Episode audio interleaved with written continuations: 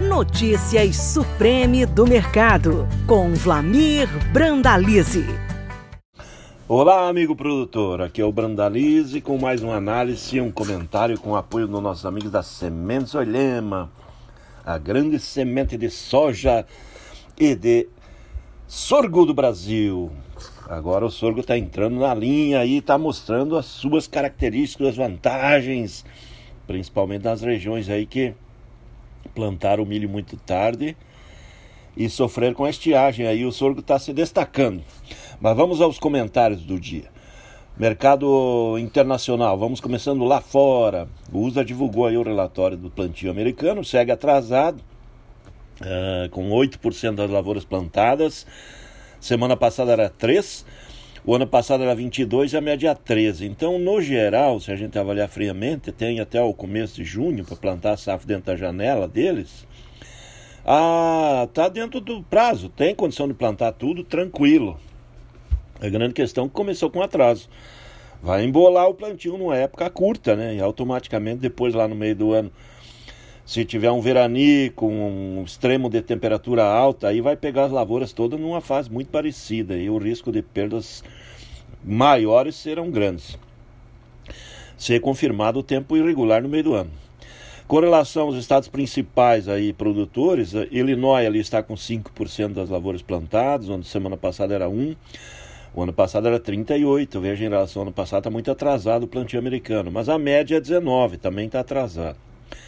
O estado de Iowa, o maior estado produtor de grãos dos Estados Unidos, com 4% plantado de soja, 1% a semana passada, 38% do ano passado, 17% a média, também atrasado. Então o plantio americano começou com atraso, o inverno ainda seguia, está frio ainda, as temperaturas baixas, começando a esquentar essa semana. O mercado de Chicago, ele viu o relatório como um fator altista, mas ao mesmo tempo viu que a previsão do tempo agora para essa semana e para as próximas é de temperaturas subindo, temperaturas crescendo, condições de plantio melhorando e automaticamente o mercado perdeu os 17 dólares e agora vem trabalhando aí, tentando segurar os 16 16,5 aí para a maioria das posições curtas, sendo que com o avanço do plantio tudo indica que pode perder até os 16 dólares. Então fica atento aí, produtor, com relação a isso. O mercado brasileiro também acabou recuando, os níveis nos portos aí recuaram abaixo dos 200 reais, trabalhava de 200 a 205 aí na última semana.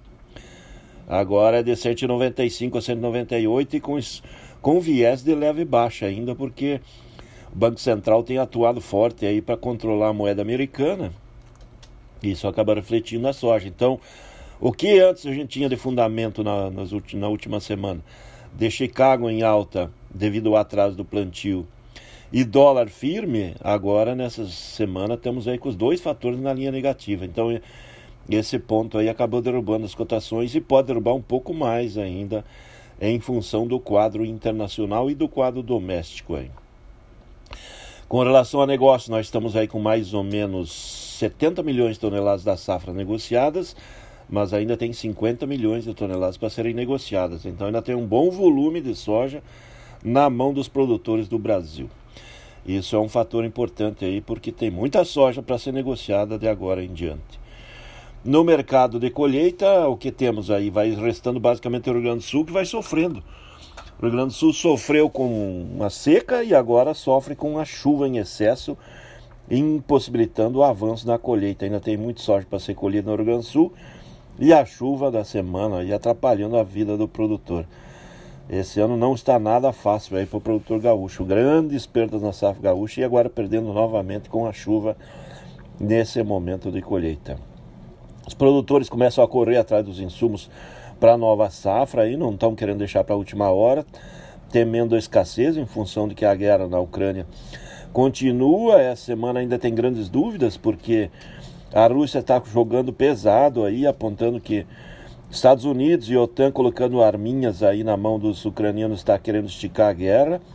O Putin andou anunciando aí nos últimos dias que aparentemente o presidente Biden americano está querendo lutar a guerra na Ucrânia até o último ucraniano, então a guerra continua, mas a intenção dos, dos russos é encerrar essa guerra até 9 de maio, quando que eles comemoram a vitória contra os nazistas, quando derrotaram o Hitler lá na, na, na guerra, na Segunda Guerra, na, na, no século passado. Com relação a negócios, semana passada foi de bons negócios, a semana de poucos negócios por enquanto.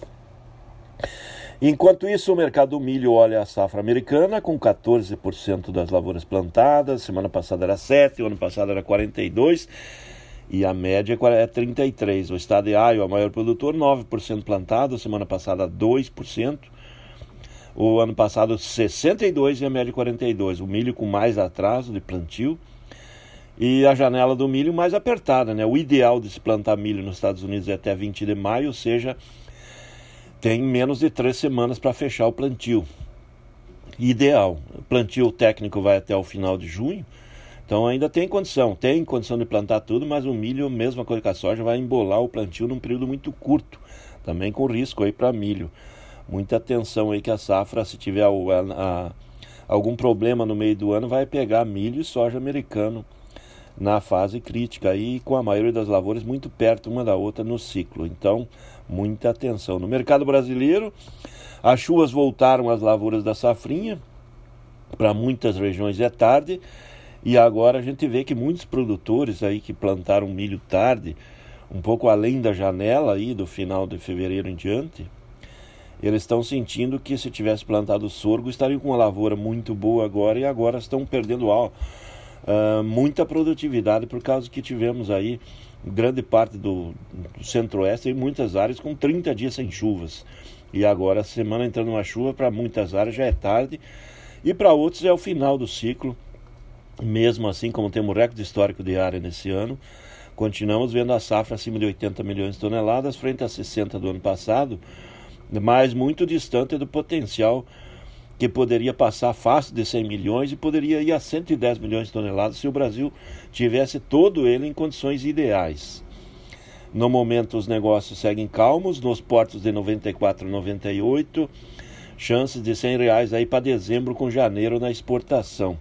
Mercado do milho ainda tendo uma boa semana na exportação, podendo fazer bons contratos e internamente, calmaria. Aparentemente, calmaria. Os grandes compradores do milho estão fora esperando pela colheita. Muita gente querendo o sorgo aí. Então, vejo que as indústrias também estão de olho no sorgo. A safra de sorgo está no campo, é uma das maiores safras da história também. Deve colher aí perto de 4 milhões de toneladas, mas a demanda potencial deste ano é 6 milhões de toneladas. Então, mesmo com a produção que temos, certamente não vai atender todo o potencial de demanda que tem no mercado brasileiro. Grande alternativa. Esse é o momento para o produtor começar a se planejar para a nova safrinha, como sorgo como alternativa aí para fechamento de plantio aí para não correr riscos nesta nova temporada como aconteceu nesse ano aí que vinha tudo bem e automaticamente chegou na hora agora as, as últimas lavouras plantadas com milho estão sofrendo com a falta de chuvas. Fica atento, produtor. Bom ano para o setor agrícola, continua bons níveis, bons níveis do milho, bons níveis da soja, mas aparentemente a soja começa a perder um pouco de fôlego aí em função das boas condições da evolução de clima nos Estados Unidos. Esse é amigo produtor aqui foi o Brandalize, mais uma análise com apoio dos nossos amigos da Sementes Oilema, a grande semente de soja e sorgo do Brasil. Até o próximo, um grande abraço a todos. Você acabou de ouvir Notícias Supreme do Mercado. Toda semana com novos assuntos sobre o mercado da soja. Podcast disponível em www.sementesoilema.com.br e no Spotify da Oilema.